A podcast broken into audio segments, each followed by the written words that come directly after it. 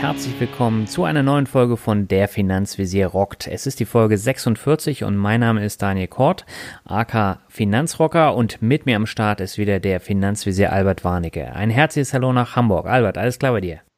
Ja, hallo Daniel, alles wunderbar hier. Langsam, ja, es herbstet, ne? Die Tage genau. werden kürzer, die Sonne geht unter, es dämmert schon. Ja, und wir haben dafür ein super spannendes Thema für diese Episode, die ähm, ja, so ein bisschen zwiespältig wahrscheinlich aufgenommen wird, weil wir ein diskussionsfreudiges Thema auch haben. Magst du vielleicht mal erläutern, worum es heute gehen wird? Ja, wir wollen uns heute um die sogenannten Robo-Advisors kümmern, also die Firmen, die eben anbieten, automatisiert jetzt dein Geld anzulegen nach strikten Kriterien und die eben als ja neue Fintech-Gattung doch stark im Kommen sind. Äh, höchstwahrscheinlich Ende des Jahres eine knappe Milliarde Euro hier in Deutschland eingesammelt haben werden. Und das ist für uns Grund genug, sich dieses ja, Thema mal näher anzugucken. Und wir kriegen auch, denke ich mal, du wie ich, Daniel, eine Menge Leserbriefe auch zu mhm. dem Thema. Deshalb haben wir uns eben entschlossen, ja, hier dieses Thema Robo-Advisor, automatisierte Vermögensverwaltung ein bisschen näher zu beleuchten. Ja, ich bin gespannt, was da am Ende bei rauskommt, aber du hast ja einen Vorstellungsspruch ausgesucht. Magst du den auch nochmal kurz vorstellen, bitte? Ja, genau. Und zwar der gute alte Isaac Asimov, der ja bekannt wurde durch seine Science-Fiction-Romane, der hat die äh, als ja Grundregeln des Robotics drei Regeln aufgestellt. Ein Roboter darf kein menschliches Wesen verletzen oder durch Untätigkeit zulassen, dass einem menschlichen Wesen Schaden zugefügt wird. Zweites Gesetz der Robotik. Ein Roboter muss den ihm vom Menschen gegebenen Befehlen gehorchen. Es sei denn, ein solcher Befehl würde mit Regel 1 kollidieren. Und drittes Gesetz. Ein Roboter muss seine Existenz beschützen, solange dieser Schutz nicht mit Regel 1 oder 2 kollidiert. Und dann wollen wir doch mal im Rahmen dieses Podcastes feststellen, ob und inwieweit die Robo-Advisor denn diese drei Regeln überhaupt beachten. Oha, da hast du dir was vorgenommen.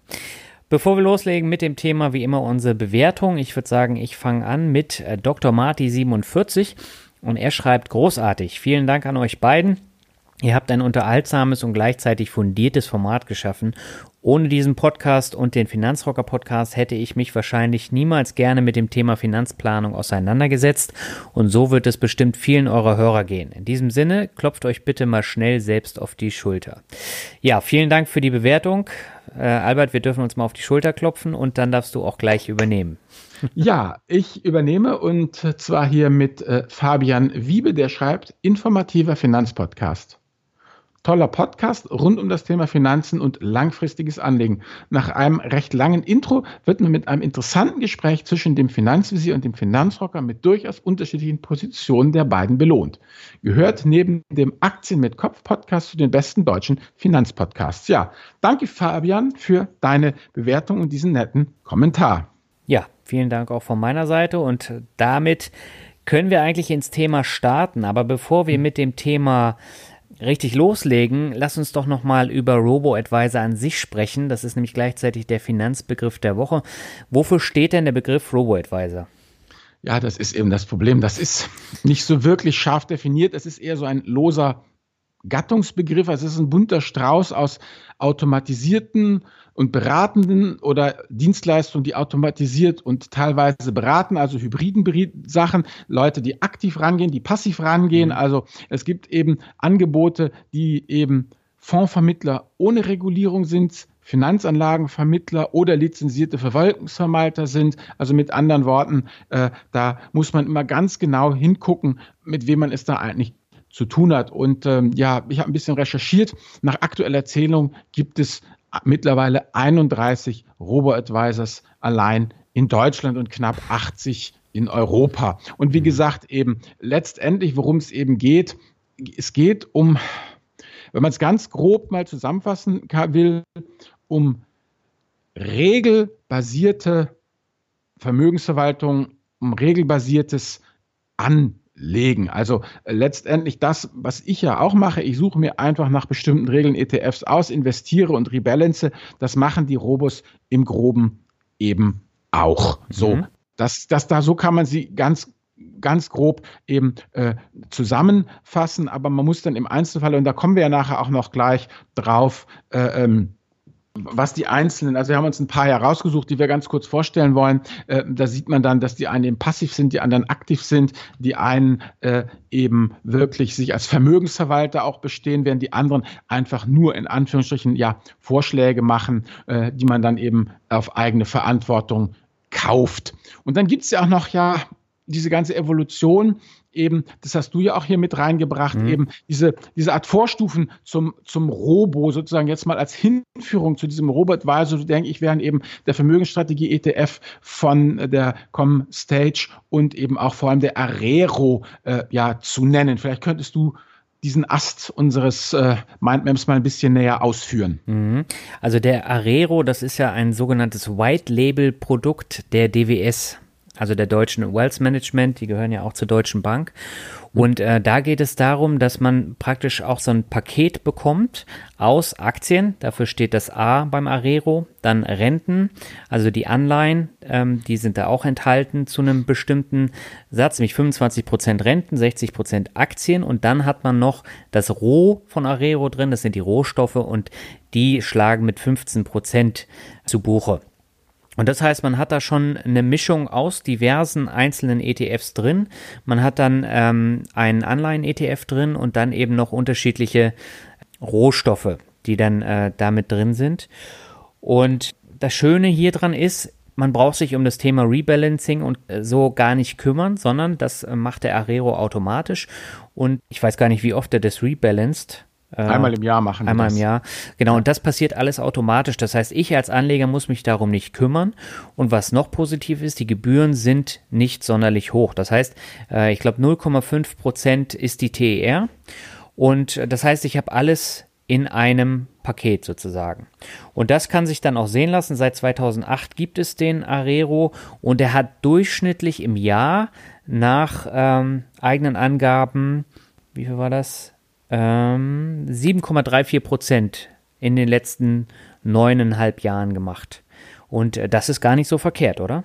Nee, überhaupt nicht. Das ist eben ja, der begreift es nicht als Robo, sondern das ist ja eigentlich mehr so eine Art Dachfonds, wie ja genau. eben auch der Vermögensstrategie ETF, äh, der eben auch aufgelegt wurde von also als Mitbewerb, wie man immer so schön sagt, ne, von der Comstage. Mhm. Und das ist halt auch ein Dachfonds, der eben in andere ETFs äh, und ETCs, also Exchange äh, Traded Commodities sind das, da geht es um die Rohstoffanlagen investiert. Und da, ja. wo eben der äh, äh, Arero auf, auf äh, äh ja, ETFs setzt, die nicht unbedingt aus dem äh, Comstage, Com-Direkt-Bereich kommen, setzt natürlich ganz klar dieser Vermögensstrategie ETF äh, von der Comstage auf ja, die hauseigenen Dinge. Aber letztendlich nehmen die sich alle nicht, nicht so viel. Also der Vermögensstrategie ist ein bisschen differenzierter. Er hat also mehr Positionen, was die Aktien angeht, aber da kann man auch wieder trefflich drüber streiten, weißt, ob man da jetzt wirklich mhm. 5% DAX und 5% MDAX haben muss. Ja, der äh, Arero geht da also etwas, äh, wie soll ich sagen, äh, holzschnittartiger ran. Der hat einfach bloß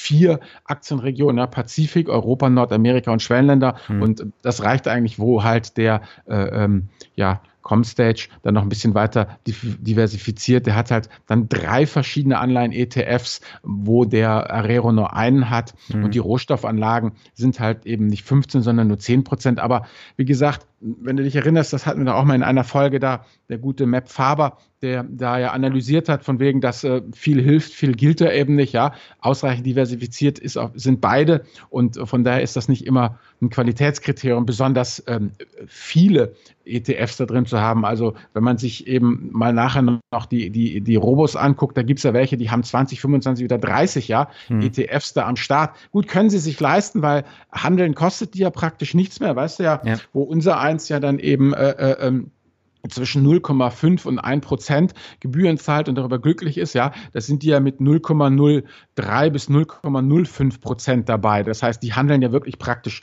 mehr oder minder für, für um und deshalb können, können die sich das halt einfach leisten, da so viel reinzupacken. Ob es wirklich was hilft, naja, schauen wir mal.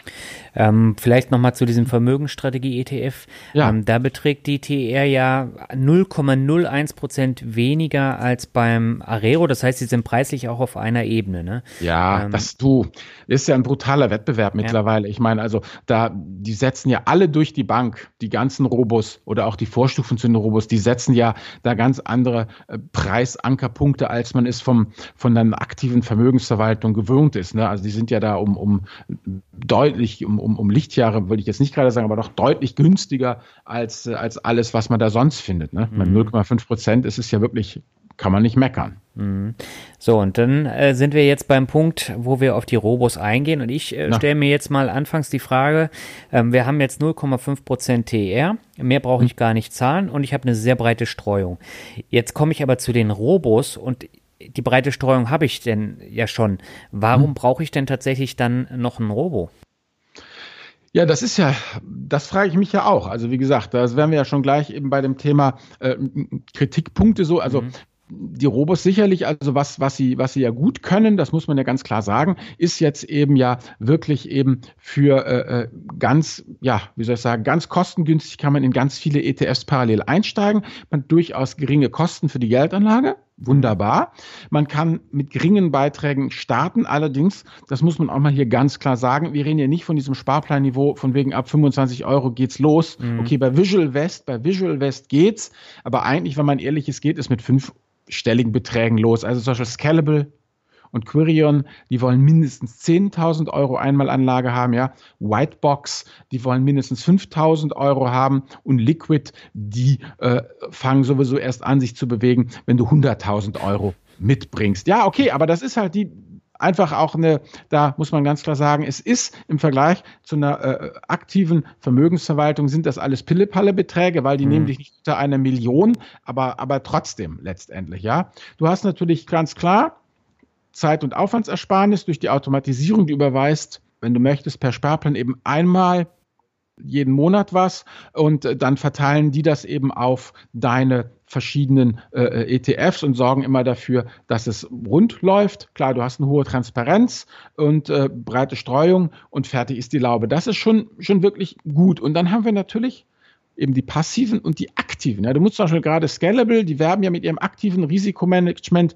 Liquid zum Beispiel, äh, werben damit auch, wobei ich ganz offen sagen muss, ähm, beim Recherchieren habe ich einfach festgestellt, Liquid ist einfach ein scheiß Name für eine Vermögens. Weißt du warum? Weil wenn du Liquid eingibst in Google, ja, dann kommen diese ganzen Flüssigzigaretten, ja. Also du kriegst dann, ja, tipp ein Liquid und dann tippst du sogar ein Liquid Robo-Advisor und so. Und dann musst du dich immer noch durch diese Dampfzigaretten kämpfen, ja. Das mhm. ist, also Liquid ist einfach komplett belegt äh, durch diesen, also die sind ja auch dann eine hohe Konkurrenz, weißt du, ich weiß nicht, wie es bei euch in Lübeck ist, aber bei uns plakatieren ja wie die Weltmeister. Das heißt, die machen auch harte Online-Werbung, sind SEO-optimiert und die arme Liquid Vermögensverwaltung geht da ziemlich unter. naja, jedenfalls Liquid, die, die werben halt damit, dass sie eben mit den Experten äh, der äh, Vermögensverwaltung der Familie Harald äh, Quandt. Ähm, Quandt ist, äh, sind ja die, die BMW-Erben, ne? Mhm.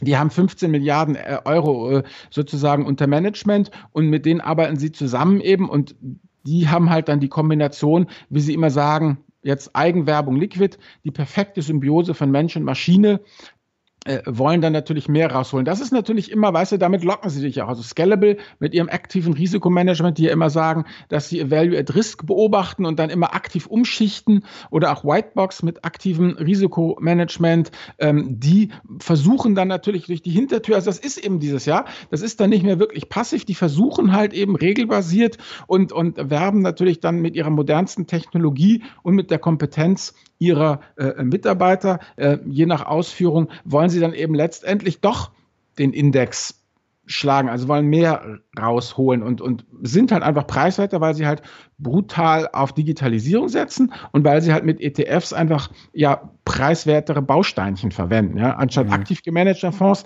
die halt für äh, äh, 1,5 bis 2 Prozent Kostenquote über die Ladentheke gehen, arbeiten die halt ne, mit ETFs, die mit 0,1 bis 0,5 äh, äh, Prozent Kostenquote sind. Deshalb können die natürlich äh, preiswerter äh, äh, sein. Ja? Oder nimm Investify. Die mhm. bieten dir noch Sektorwetten an. Die haben dann so, äh, ähm, das klingt dann ganz, äh, ganz, wie soll ich sagen, poetisch immer. Also du kannst auf die alternde Bevölkerung wetten oder Cybersecurity oder Dividendenkönige oder disruptive Welt oder mein absoluter Liebling, Titanen der Alpen. What? Ja, das ist ja nicht, tut mir leid, meine äh, lieben Freunde aus Österreich, ihr seid nicht gemeint, das sind die Schweizer gemeint, weißt Da kannst du auf Schokolade oder Banken oder Käsewetten, oder? Also mhm. das sind die Titanen der Alpen, die du aber in Westify äh, eben noch mit ankreuzen kannst. Die haben da so ein Konzept eben, dass du so ein Basisportfolio hast und dann kannst du eben äh, äh noch sagen, also so nach dem Motto, Wasser haben sie auch, Wasser, Wasser getrunken wird immer oder Cyber Security wird immer wichtiger, dann kannst du da auch noch, äh, noch was dazu nehmen. Also das ist eben das, was wir am Anfang schon hatten, ein bunter Strauß an, an Angeboten die halt eben da äh, äh, versuchen, die Arbeit abzunehmen oder eben dich auch damit locken, letztendlich äh, äh, die Rendite bei geringerem Risiko einzufahren. Oder eben Visual West. Visual West, die haben noch auch die Komponente Öko. Da kannst du also dann auch noch äh, ähm, dein Geld grün anlegen. Ist mhm. aber echt richtig richtig teuer. Also die geben dann eine Kostenquote von 1,2 bis 1,8 Prozent an. Im Vergleich dazu, die ETF-Variante sind 0,2 bis 0,4 Prozent. Also das ist schon, schon echt, echt happig. Hm. Ja, du musst da generell auch aufpassen und äh, da würde ich auch jedem empfehlen, da genau reinzugucken, weil zum Beispiel bei, bei Ginmon, ähm, das mhm. ist ja auch ein äh, relativ günstiger Anbieter von den jährlichen Gebühren. Ich glaube, äh, die betragen nur 0,39 Prozent, aber die haben halt eine ähm, Performancegebühr. Das mhm. heißt, bei Höchstständen, da äh, ziehen die ein Zehntel der Gewinne ab, nach dem sogenannten mhm. High-Watermark-Prinzip. Das heißt, immer wenn man einen neuen Höchststand erreicht hat, mhm. dann muss man da ein Zehntel zahlen. Das ist aber sehr, sehr transparent auf der Webseite dargestellt. Also ähm, man muss es halt nur wissen. Ja, aber das ist was, was ich generell eigentlich sagen kann, was für alle Robos gilt, im Gegensatz zum Finanzestablishment. Die schreiben wirklich hin, was sie kosten und die ja. machen auch kein Geheimnis drum. Und da hatte ich auch nie ein Problem, das wirklich rauszufinden. Also zum Beispiel, es ist natürlich auch so, weil wir jetzt eh schon bei den Kosten mhm. eben letztendlich äh, ähm, sind, äh, was wir hier eben dann haben, so wie es aussieht, sind es letztendlich, ähm, muss man sehen, die Kosten sind in zwei Blöcke gespalten. Also zum einen musst du die ETFs bezahlen, ne? das musst du als Privatanleger ja auch. Und da ist man im, im Schnitt jetzt so über einen dicken Daumen gepeilt. Wie gesagt, wir reden hier bitte nur von Hausnummern, liebe Hörer. Also 0,2 Prozent 0,25 Prozent für die ETFs. Das ist ein Kostenblock, den jeder hat, der in ETFs investiert und dann nochmal obendrauf zwischen 0,25 Prozent und 1,5 Prozent für den Anbieter. Ist aber oft, muss man auch sagen, nach Depotgröße gestaffelt. Whitebox zum Beispiel will 0,95 Prozent haben, wenn du weniger als 30.000 Euro anzulegen hast. Bei mehr als 500.000 Euro ist man dann nur noch bei 0,35 Prozent äh, Kosten, die mhm. eben Whitebox für sich abknapst. Also wir hatten es ja schon am Anfang erwähnt, das ist einfach, da sind schon bei diesen Robos sind schon mehr Nullen am, am Start als ähm, beim, bei der Sparplangeschichte. Wir hatten ja auch diese Sparplanfolge. Ich denke, man sollte erst was ansparen über Sparpläne und dann kann man kann man zu diesen Robos shiften. Also ich würde sagen, unter 10, 15, 20.000 Euro würde ich es gar nicht erst anfangen. Das mhm. lohnt sich nämlich echt nicht. Das wird dann auch viel zu teuer. Ich meine, wenn du siehst bei Whitebox, verstehst du, ich meine, wenn du, wenn du überlegst, wenn du weniger als 30.000 Euro hast, dann hast du 0,95 Prozent für die und 0,25 Prozent für die ETFs, dann bist du ja schon bei 1,2 Prozent Gesamtkostenquote, verstehst? Also das, mhm. dann, dann kannst du es echt selber machen. Vor allem, wenn man ja sagt, dass unter 50.000 Euro eigentlich zwei ETFs auch reichen. Da bist du ja mit dem MSCI World, MSCI eher Schwellenländer und mit einer Kostenquote eben von 0,25 Prozent viel besser dabei. Da muss doch nicht viel rebalanced werden letztendlich. Ne? Was ich noch ganz interessant finde, ja. ich glaube, das sollten wir nicht unerwähnt lassen. Du hast beim Einstieg gesagt, irgendwie das geht auf eine Milliarde zu bei den Robos mhm. in Deutschland. Ähm, das sehe ich ein bisschen anders, weil ähm, der größte ist mit Abstand Scalable Capital. Die haben 330 ja. Millionen Anlegergelder ja. eingeworben und äh, das war schon eine große Zahl. Aber wenn man das jetzt mal gegenüberstellt zu einem äh, Tagesgeld-Plattformanbieter wie Weltsparen, die über drei Milliarden Anlegergelder verwalten, dann ist es nichts. Und ähm, hinter äh, Scalable hm. kam, glaube ich, Quirion als zweite. Nee, nee? da habe ich die habe ich heute noch gefunden von Techfluence, neue, neue Zahlen. Also Scalable mehr als 300, Nummer zwei ist Liquid mit 130 und das macht dann eben zusammen geschätzte rund und roh äh, 850 Millionen, die, die, die sich eben, wie du sagst, auf 31 Robos verteilen, sich ja. 850 Millionen. Weltsparen habe ich gegraben und gewühlt. Aktuell, wie gesagt, alles natürlich mit einem Körnchen Salz. Ne? Mhm. Wie du sagst, über drei Milliarden sind jetzt vier Milliarden Angabe, Zinspilot zwei Milliarden. Das heißt, Weltsparen und Zinspilot, zwei Anbieter, vereinigen sechs Milliarden auf sich.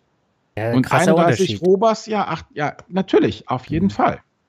Das äh, fragt mich natürlich, spricht das jetzt ähm, gegen die Robos oder gegen den deutschen Anleger? Weißt du, wo lässt es tiefer blicken? Ja, ich glaube, das geht eher in Richtung des deutschen Anlegers und äh, da würde ich mir halt dann wirklich schon ähm, Gedanken machen. Hm? Vielleicht äh, können wir ja jetzt noch mal so ein bisschen in die Tiefe äh, reingehen. Ähm, hm? Lass uns doch so ein bisschen über die Gründung äh, von den unterschiedlichen Robos sprechen. Wann, wann kam denn diese Robo-Welle das erste Mal groß auf? Ja gut, wenn, wenn man sich das mal so angeht, das ging halt los, ja, 2011 mit United Signals, dann kam 2013 Quirion, die Sutor Bank, 2014, da ging es dann so richtig los. Fintego, Scalable, Vamo, Easyfolio, 2015 Ginmon und 2006 und Liquid, genau. Mhm. Und 2016 dann im Whitebox Grony Visual West und was eben da jetzt noch wirklich fehlt, sind ja, die kamen erst 2017 in den Markt, die auch die Angebote ne, der großen, großen Banken letztendlich, also ähm, das hast du da auch hier mitgebracht, ähm, kommen, die kommen Common direkt West. und so. Mhm. Ja, genau, Common West, mhm. die sind jetzt ja erst gestartet, glaube ich, Anfang, Mitte, also jetzt 2017 eben. Genau. Das heißt, die sind ja alle noch, noch, noch spät eben da dabei. Also die meisten sind eben junge Anbieter, haben noch keine langjährige Erfahrung, obwohl natürlich durchaus ähm, eine, ähm, ja, wie soll ich sagen, wenn man es mal ein bisschen ja ganz plakativ macht, woraus besteht das Personal eines Robos? Also da hast du immer ein oder zwei alte Menschen, die dann aus der Forschung, aus der Wissenschaft kommen oder ewig bei Goldman Sachs gearbeitet haben, ja? Oder beides. Ja, genau, oder beides, oder Professoren, gerne genommen ja. werden ja Professoren.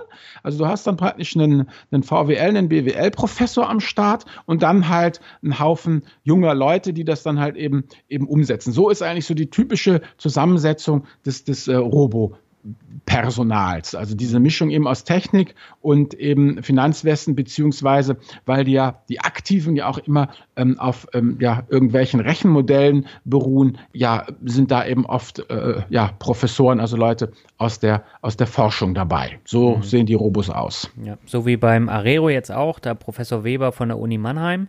Genau. Und bei Scalable ist es Professor Mitnick glaube ich. Genau, ja, ja, genau. genau. Ja, ja, aber das, das, so sieht's immer aus, letztendlich. Naja, gut, aber wie gesagt, diese Robos haben halt einfach keinen Track Record, ja. Kein mhm. Robo hat schon mal einen echten Crash mitgemacht. Also gut, so ein Mini-Stupser war ja der, der Brexit äh, für die, die eben schon dabei waren. Aber ähm, ja, so richtig, dass die Fetzen geflogen sind, eigentlich noch nicht. Also vielleicht sollten wir noch mal ganz kurz auch darauf hin eingehen, wie, wie man sich das so vorstellen muss, weil ich habe eigentlich heute auch ein interessantes Tortendiagramm gesehen, dass mhm. irgendwie über 60 Prozent aller äh, Menschen, war eine Umfrage, äh, was sagt Ihnen das Wort Robo-Advisor? Und über 61 mhm. Prozent haben geantwortet, nix.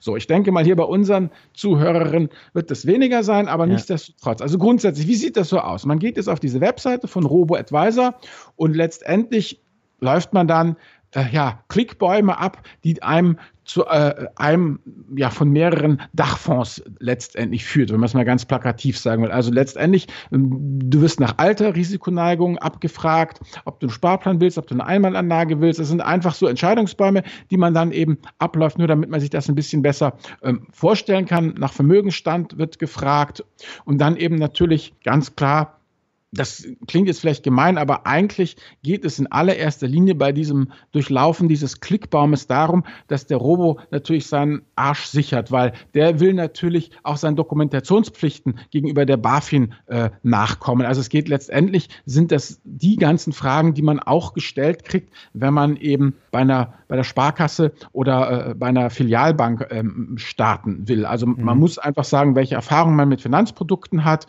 was man überhaupt darf. Man muss dann ähm, sich auch äh, entsprechende Videos angucken oder entsprechende Unterlagen ansehen. Also klar kann man schwänzen, aber man bestätigt das ja. Das heißt, letztendlich geht es ja, den Robos geht es halt nur darum, dass sie das äh, äh, rechtssicher auf dem Server verwahrt haben. Das heißt, wenn es zum Crash kommt und wenn man anmeckert und sagt, hier, ich bin hier übers Ohr gehauen worden, dann graben die halt die entsprechende Dokumentation aus, legen die vor und sind eben aus dem, aus dem Schneider. Aber letztendlich, so sieht es dann aus, wenn man dann eben angibt, ähm, man ist ein, ein junger Hüpfer, ähm, kann eine Menge Geld anlegen, hat äh, genügend äh, äh freies Kapital und einen Anlagehorizont von 30 ähm, Jahren. Ja, was oh Wunder, dann landet man natürlich immer bei einem brutal aktienlastigen Depot, was immer gut diversifiziert ist und fertig. Also letztendlich, und das ist ja auch der Hauptkritikpunkt, ähm, sind das oft nichts weiter als gepimpte Areros oder eben äh, äh ja, äh, Vermögensstrategie-ETFs, mhm. weil man ja doch letztendlich eben bei einem, bei einem Dachfonds äh, äh, landet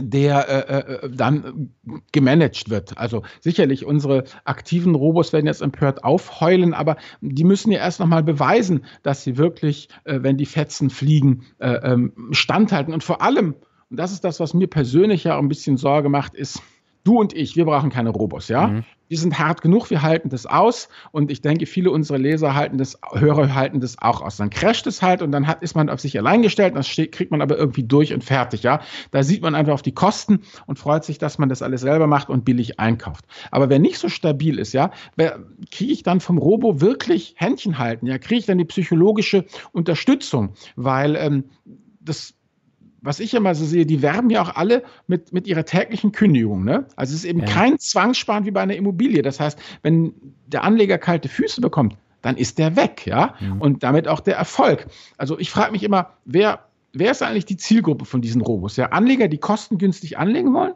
Die können das ja besser selber machen. Und Anleger, die wirklich eine Betreuung brauchen, bekommen die auch nicht so so richtig. Also ich weiß es nicht. Also ich habe jedenfalls noch nicht davon gehört, dass die ein Callcenter hätten, wo man dann anrufen kann oder solche Geschichten, weißt? Doch, das Natürlich haben die schon. Also die haben, haben äh, äh, die haben auch während, ich weiß nicht, ob das beim Brexit war oder vorher, hm. zumindest bei Warmo ist mir das in hm. Erinnerung, äh, da habe ich nämlich den Newsletter schon vor Jahren abonniert hm. und ähm, da hm. haben die dann auch diverse Anfragen gehabt und bei denen mhm. ist es tatsächlich so, die schicken mhm. dann immer ein Newsletter raus. Der war auch sehr ausführlich und geht auf die mhm. Probleme ein. Warum sind sie? Mhm. Ähm, was kann man erwarten? Wo geht der Weg hin? Und das beruhigt dann schon so ein bisschen. So okay, würde ich mir das gut. vorstellen. So, und das haben die Banken ja auch erkannt und die Comdirect hat jetzt ja dieses Cominvest äh, gegründet. Und mhm. dieses Cominvest geht ja auch nochmal eine Stufe weiter. Das heißt, du hast drei Möglichkeiten. Entweder du machst es komplett selber, du mhm. hast ähm, temporäre Unterstützung oder komplette Beratung, dass du da eine Hotline hast, wo sie dir die Händchen halten. Und das ist ja der nächste Schritt, wo es hingehen soll. Das kostet mhm. aber auch entsprechend. Das kostet nicht 0,5 Prozent, sondern es kostet viel mehr. Ja, klar, natürlich. Das ist ja auch korrekt. Das verstehe ich ja auch. Mhm. Da habe ich auch kein Problem mit. Gut, okay, also mit anderen Worten, dann äh, äh ist es aber letztendlich, äh, äh, bezahlt man dann dafür äh, für hoffentlich eine bessere Performance. Also das ist ja das Entscheidende. Das ist ja letztendlich auch das Versprechen, dass einem die, die aktiven, aktiv gemanagten Robos geben, mhm. dass sie eben in der Krise besser sind. Das ja. ist noch zu herauszufinden. Und eben dann kriegt man wenigstens eine eine E-Mail, äh, die einem das ähm, ausführlich erklärt. Ich glaube, Scalable hat das hat das, glaube ich, auch beim Brexit gemacht. Genau, die haben es auch gemacht. Ich habe nämlich heute erst ein Interview gelesen ähm, hm. mit äh, Bert. Flossbach von Flossbach von Storch, dieser aktiven hm. äh, Fondsgesellschaft, die auch sehr bekannt hm. ist, mit Erik Potzowait von äh, Scalable. Und hm. da hat er nämlich genau darauf verwiesen, dass diese hm. aktiven Fondsanbieter ähm, eben nicht die Möglichkeit haben, an die Anleger da die E-Mails zu schreiben, sondern die als Scalable können äh, den Newsletter dann verschicken und denen die Hand tätscheln so. Und mhm. bei Wamo weiß ich es halt aus eigener Erfahrung, dass die, dass die das auch machen. Und mhm. äh, ganz schlecht finde ich das nicht. Und gerade bei Unbedarften, die jetzt nicht unseren Podcast hören, für die hat es dann schon nochmal einen Impact. Ja gut, es ist auf jeden Fall äh, ähm, auch natürlich Kosten, also es ist sicherlich, also wie soll ich sagen, wenn man es nicht selber machen will, ist es sicherlich besser, zu einem Robo zu gehen, als äh, ja, zu einem aktiv, zu einem klassischen aktiv äh, äh, gemanagten Fonds. Also schon mhm. allein der, der Kosten wegen, auf jeden mhm. Fall. Ähm, was ich mir natürlich auch vorstellen könnte, ist, dass die Robos noch viel, viel billiger werden. Ich meine, die sind ja jetzt schon, was ich jetzt schon sehr positiv finde, ist, die drücken ja jetzt schon das Preisniveau. Ne? Es ist ja letztendlich so wie bei Aldi. Wenn Aldi die Milch billiger macht, dann müssen die anderen nachziehen. Das heißt, diese äh, äh Robos setzen ja durch die Bank schon mal ganz andere Preispunkte, äh, Ankerpunkte, mhm. an die sich natürlich die ganze Branche dann über kurz oder lang ähm, ja, orientieren muss. Was ich auch noch durchaus sehe, ist eben ähm, ja dieses Thema eigentlich letztendlich die Robert Weiser in den Maschinenraum, weißt du, dieses mhm. B2B-mäßige, wie es ja manche eben auch schon anfangen, dass die halt sich letztendlich reinklinken in die Vermögensverwaltung zum Beispiel oder wie nennt man das hier, die Pensionsgeschichten, weißt du, von großen Firmen, wenn du halt als ja. Siemens oder BMW oder ähm, sonst wie hier äh, äh BASF-Mitarbeiter, die haben ja auch alle ihre Betriebsrenten und so. Mhm. Und dass man da eben eine Kooperation macht und dass man darüber dann letztendlich eben den Mitarbeitern ähm, solche Sachen ähm, anbietet. Also denn klar, alles, was die Kosten drückt, ist ja erstmal ähm, will, willkommen. Ja, aber da habe ich auch einen Artikel drüber geschrieben. Also gerade da sehe ich den Vorteil der Robos und äh, das ist ja, klar. Äh, ein wirklicher Vorteil, weil ähm, die Produkte, die da oft äh, sonst angeboten werden, sind einfach viel zu teuer oder die bringen halt keine Rendite, eins von beiden. So genau. und als, als Robo hast du halt eine Rendite und du hast übersichtliche Kosten. So und Scalable ist ja bei Siemens jetzt reingegangen und da wird es angeboten. Mhm. Und das finde ich wirklich äh, nicht verkehrt. Man muss es den Leuten dann eben nur erklären, was steckt denn dahinter. Weil wenn du dann mhm. äh, sagst, ja, hier, ihr könnt in Robo-Advisor investieren, da werden die dich angucken, fragend und wissen gar nicht, was sie damit machen sollen. Sondern mhm. äh, da muss halt auch Aufklärung passieren in den Unternehmen dann.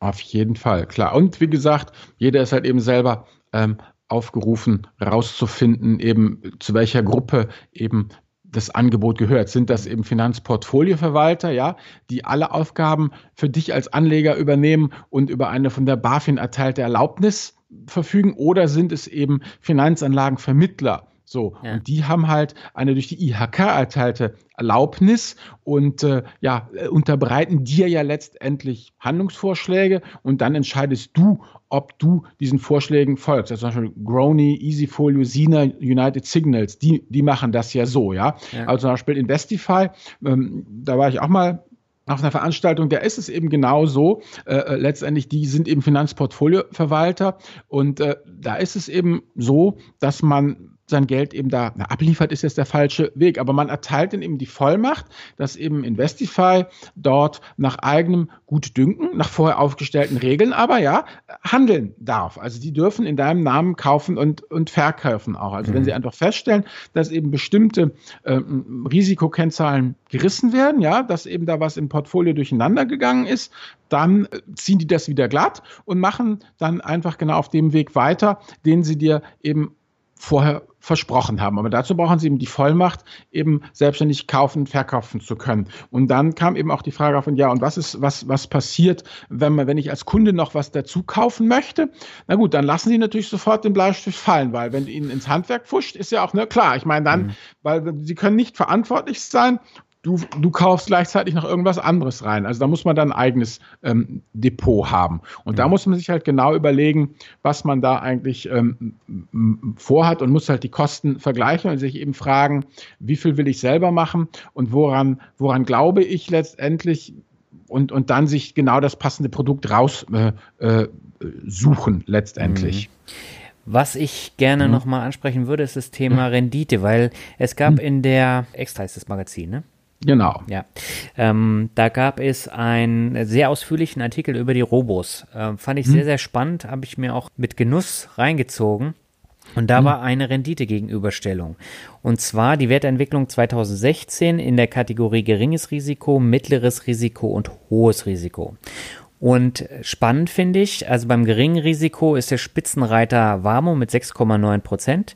Der Durchschnitt lautet 4,19 Prozent und ganz unten sind Scalable Capital und Querion mit 2,2 Prozent bzw. 1,8 Prozent.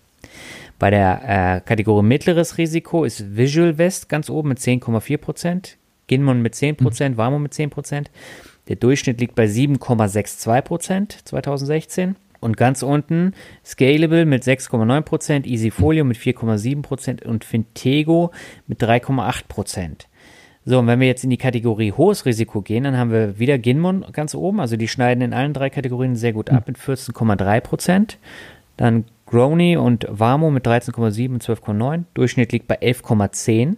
So, und jetzt kommt's ganz unten. Scalable Capital mit 5,8 0 Prozent. Das heißt, das ist die halbe Rendite beim hohen Risiko. Und da mhm. stelle ich mir natürlich die Frage, dieses Value-at-Risk-Prinzip, was bringt denn das außer weniger Rendite? Ja, das ist es, genau das ist es. Also dieses aktive, du, mir musst du nichts sagen. Also ja. ich bin ja sowieso ein Passiver. Ich ziehe das einfach äh, stur, äh, stur durch. Wo man natürlich auch sagen muss, das ist halt jetzt ein, ein Jahr. Natürlich ne? ist ein Jahr. Aber was, aber was ich faszinierend finde, auf jeden Fall, ist eben wie breit das gefächert ist. Ja. Ne, wenn du siehst, eben von äh, Querion mit 1,8 bis Wamo 6,9. Ja. Ne, so, pass auf, wenn wir das einfach mal sagen, jetzt ganz dope über den Graum gepeilt. Querion 2% und Wamo 8 Prozent, ja, dann ist ja praktisch, Quirin hatte dann ein Viertel ja. von dem nur noch, ein gutes Viertel von dem geschafft, ja, und äh, auch bei, bei, bei äh, hier äh, mittleres Risiko, ne, 11 Prozent zu 4 Prozent. Das ist ein, Drittel, ne? Faktor 3 steckt mhm. da drin. Und, und bei Scalable sind 6 zu 15 Prozent. Das ist auch, naja, Faktor zweieinhalb, ne? Ja. Also das ist einfach so ganz grob gesprochen. Das ist also, das zeigt eben ganz genau, dass die eben nicht alle über einen Kamm zu scheren sind, sondern dass diese, diese äh, Strategien, die da verfolgt werden und diese Asset-Allokation, die da verfolgt wird, eben doch sehr wohl sehr deutliche Renditespreizung haben. Das ist, denke ja. ich, was man hier als Takeaway äh, wegnehmen soll, weil, wie gesagt, Wertentwicklung eines Jahres, da kommt dir jeder von der von der unteren Gruppe und sagt, es ist ja nur ein Jahr und es muss ja ne, übers gemittelt werden. Aber, ja. aber diese Renditespreizung, ich finde, das sollte, das, das solltest du als Hörer hier mitnehmen, ja, dass ja. man da eben nicht sagen kann, ah ja, komm, ein Robo ist wie der andere, die, die dümpeln da alle so vor sich hin und in ETF und haben eine Asset-Allokation und benutzen MSCI World und MSCI Schwellenländer. Was soll das schon groß unterschiedlich sein? Nee, nee, die sind schon richtig, fettes Delta. Ja, und wenn man jetzt den Arero wieder mal ins Spiel bringt, äh, da haben wir eine annualisierte Rendite seit 2008 in Höhe von 7,34 Prozent. So, und da, äh, das ist ein absolut guter Wert. Äh, mit dem rechnen wir ja dann auch, wenn wir dann so Beispielrechnungen haben, also so 6 mhm. bis 8 Prozent. Mhm. Ähm, so, und äh, da muss man halt auch nicht viel mehr machen. Man hat eine geringe Kostenquote. Und von daher finde ich das spannend, wie sich das mit den Robos in den kommenden Jahren weiterentwickelt. Und ich glaube, solche Renditeübersichten, die sind da ganz hilfreich, um da mal einen Blick drauf zu werfen. Ne? Ja, unbedingt, auf jeden Fall. Wie gesagt, denn äh, da muss man einfach jetzt noch dranbleiben und, und ich tue mir natürlich ein bisschen schwer jetzt eben zu sagen, dass die einen immer unterdurchschnittlich bleiben werden, die anderen überdurchschnittlich, weil sie mhm. eben alle noch keinen richtigen Track Record hatten. Das hatten wir. Ich meine, wir reden ja jetzt ja hier teilweise eben von Firmen, die auch äh, gar nicht mehr als, ja, wie soll ich sagen, äh, Ginmon Liquid, ja, die gibt es seit 2015. Die haben ja erst 2016 war ja das erste volle Geschäftsjahr für die. Mhm. Also das ist ja, ne, und, und Scalable ist von, von 2014, also die können zwei Jahre vorweisen letztendlich, also zwei volle Geschäftsjahre, ne, mhm. was natürlich nichts ist, wenn wir, wenn wir jetzt davon reden, dass wir hier Buy and Hold betreiben und dass der Anlagehorizont mindestens zehn Jahre sein soll. Also das ist eben, das ist auch meine, wo ich immer sage, jetzt schauen wir mal, wie das in vier, fünf Jahren aussieht, weißt, was sich dann da entwickelt hat. Aber mhm man muss auf jeden Fall dranbleiben. Und was ich denke, was man auf jeden Fall mitnehmen sollte, ist eben, ähm, ja, so, so was Einfaches, Simples wie eben ein Arero oder der Vermögensverwaltungs-ETF, die äh, müssen nicht unbedingt schlechter abschneiden, ja? Mhm. Wobei du ja in deinem Blog relativ kritisch mit beiden Produkten umgegangen bist. Ja, weil ich halt der Meinung bin, das kann man wirklich alles komplett selber machen.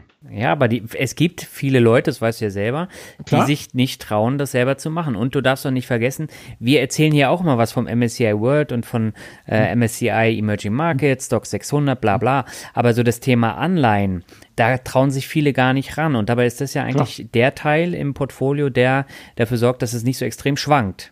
So. Ja, genau, das sage ich ja, nehmt Tagesgeld, wenn ihr nicht mehr, wenn ihr weniger als 100.000 Euro habt. Aber auf jeden Fall, wie soll ich sagen, immer noch besser, also Arero, Comstage und auch äh, Robe sich angucken, immer noch besser, ja, als die Kohle auf dem Girokonto ja. versauern zu lassen oder in irgendeinen aktiv gemanagten Fonds mit 5% Kostenaufschlag und 2% laufender äh, Kostenquote reinzutackern. Ja.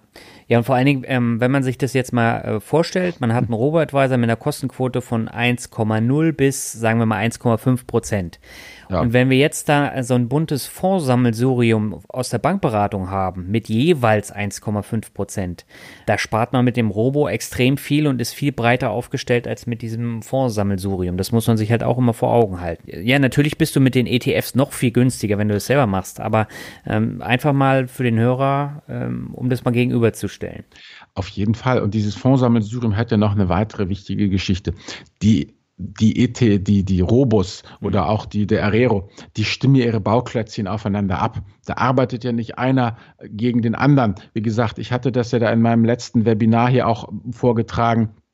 Ich hatte ja auch mal einen im Coaching, der hatte halt eben 30 aktive, 30 aktive gemanagte ja. äh, Fonds in seinem Depot und der hatte eben auch welche, ähm, ja, der eine, so, so nach dem Motto, war halt value-orientiert, verstehst? Der hat dann gesagt, hier, hm, ich gucke mir die Aktie A an, ja, ja. und stelle fest, ähm, nee, also bei dem KGV von 27, das ist mir doch alles viel zu teuer, ja, die verkaufe ich jetzt. Aber hat im selben Depot, hat er auch, äh, ja, letztendlich ähm, Fonds drin gehabt, die Momentum waren, ja, der hat da dieselbe, da hat der andere Fondsmanager sich dieselbe Aktie A angeguckt, hat gesagt, na, KGV 27 mag sportlich sein, aber da geht noch was, die kaufe ich, ja. So, und was hast du dann? Ja, dann arbeiten ja gegeneinander, ja, mhm. und, und können ja nichts dafür. Also sie arbeiten ja beide nach bestem Wissen und Gewissen, aber äh, zerren natürlich in vollkommen unterschiedliche Richtungen. Das heißt, ähm, sie neutralisieren sich und was bleibt dir übrig? Doppelte Transaktionskosten, ja. Mhm. Und genau das, das muss man auch mal ganz klar sagen, das passiert natürlich bei einem Robo-Advisor nicht, ja. Genau. Die kaufen sich nichts rein, was gegeneinander arbeitet.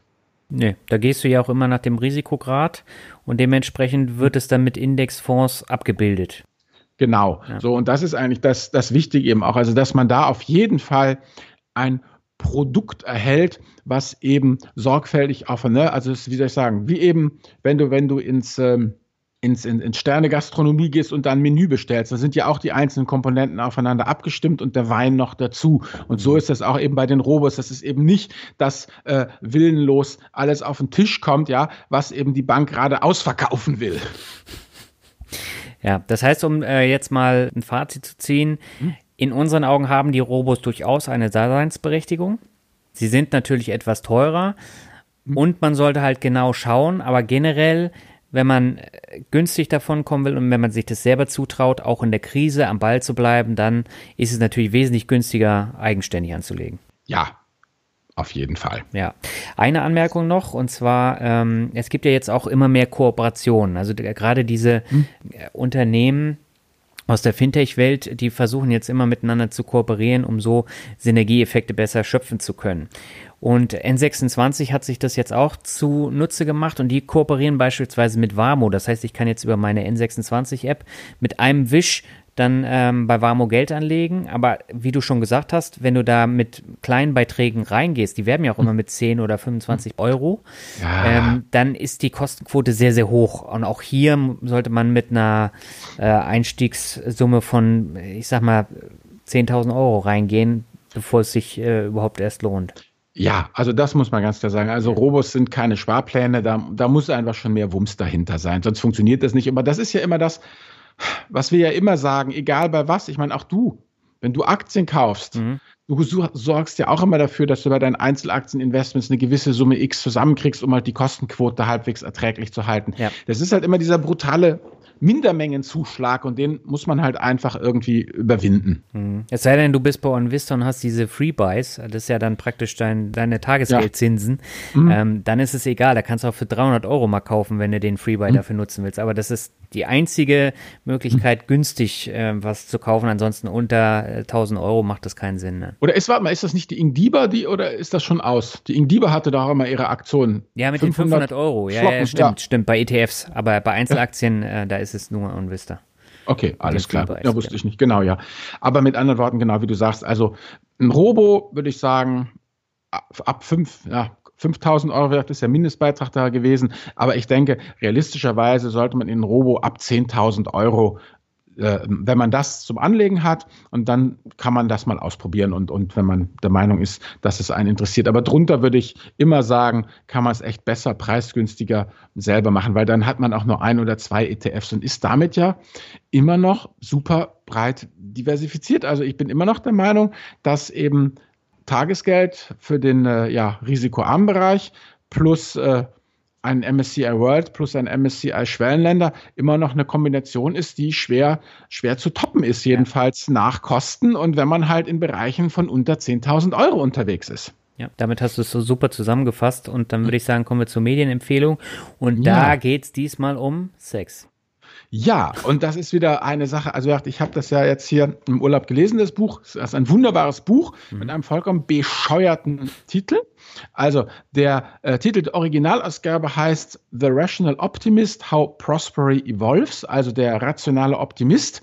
Untertitel Wie sich Wohlstand entwickelt. Ist von Matt Ridley, promovierter Zoologe, der aber auch schon als Banker gearbeitet hat Und äh, der deutsche Verlag hat daraus ein Wenn Ideen Sex haben gemacht. Ja, also mein bloß weil der Mann Zoologe ist, ja, also ehrlich, du Gottes Willen. Also oh, es geht einfach, es geht darum, in diesem Buch das, was alle Menschen eint, die eben an den Aktienmarkt gehen. Egal, du jetzt mit Einzelaktien, ich mit ETFs oder jemand aus dem Hörerkreis mit einem Robo-Advisor, uns alle eint ja die Zuversicht in die, in die Zukunft. Und mhm. genau darum geht es hier in dem Buch von Matt Ridley. Er sagt eben, wir haben 200.000 Jahre Arbeitsteilung hinter uns, 50.000 Jahre Handel, 10.000 Jahre Landwirtschaft, 5.000 Jahre Städte, 300 Jahre fossile Energieträger und 200 Jahre Erfindungen. Und seit der Steinzeit steigt unser Lebensstand zwar erst sehr langsam, aber immer rasanter an. Und er zeigt halt einfach, dass eben die Mutter aller Erfindungen nicht gemacht ist, dass wir noch viel vor uns haben und dass man eben als rationaler Optimist eigentlich sehr, sehr froh sein kann, in diesen Zeiten zu leben und dass die Zeiten, die kommen werden, einfach noch besser sind. Wenn es uns eben gelingt, friedlich zu bleiben, den Handel weiter zu fördern, die Arbeitsteilung und die Spezialisierung weiter zu fördern, weil er einfach sagt, dass eben staatliche Bürokratien äh, letztendlich nichts bringen, ja, haben mhm. sich als Parasiten, wie er sagt, in Babylon oder als Hemmnisse in Ming-China erwiesen und Städte eben entstanden eben zuerst als Handelsplätze, das ist eigentlich der Handel und die, das, das freie Floaten von Ideen, also deshalb diese Sexgeschichte. Also weißt du, wenn du halt, wenn mhm. du eine Idee hast und ich eine Idee habe und wir schmeißen unsere Ideen zusammen, dann kommt eben sowas raus, wie jetzt zum Beispiel, ja, bestes Beispiel für dieser Podcast. Mhm. Ja? Wir beide tüfteln an der Mindmap und jeder schmeißt was rein und dann kriegen wir hoffentlich einen schönen runden Podcast eben äh, zusammen. Und er zeigt halt einfach anhand ganz vieler Beispiele, dass eben wir durchaus allen Grund haben, optimistisch in die, in die Zukunft zu schauen. Ja? Äh, falls eben unsere Regierung die Globalisierung nicht rückgängig machen und äh, was weiß ich noch alles Mögliche passiert. Das ist, kann natürlich immer passieren, dass es Rückschläge gibt, das ist klar. Ja? Mhm. Aber letztendlich ähm, sagt Matt äh, Ridley eben, solange der Handel äh, prosperiert, die Ideen frei fließen, ist noch viel zu tun und viel möglich. Und äh, ja, es sind immerhin, und das ist ja noch ein hohes Ziel, demnächst dann neun Milliarden Menschen auf dieser Erde zu ernähren, was aber durchaus funktionieren kann. Mhm. Spannendes Thema, aber der Titel, ja. der ist ja grenzdebil in Deutsch, in der deutschen ja, also, Variante. Gesagt, also gut, also, wie gesagt, trotz alledem für alle zum Mitschreiben von Matt Ridley, der rationale Optimist, wie sich Wirtschaft, also wie sich Wohlstand entwickelt, beziehungsweise wenn Ideen Sex haben, bei jedem ja, Buchhändler ihres Vertrauens und auch in der Stadtbibliothek zu erwerben. Sehr schön, Albert. Dann würde ich sagen, haben wir noch eine schlechte Nachricht für unsere Hörer, denn wir machen wieder Pause. Ähm, bis mhm. wann machen wir denn Pause jetzt? Ja, wir machen Pause bis zum 20. November mhm. und am 20.11., am 20. November erscheint unsere nächste Podcast-Folge, in der wir die ETFs dämonisieren. Oha. Das klingt ja jetzt schon spannend, da freue ich mich äh, jetzt schon drauf. Okay. Super. Ja, dann vielen Dank. Äh, hat mir wieder eine Menge Spaß gemacht mit dir, auch wenn ja. wir uns jetzt länger nicht hören.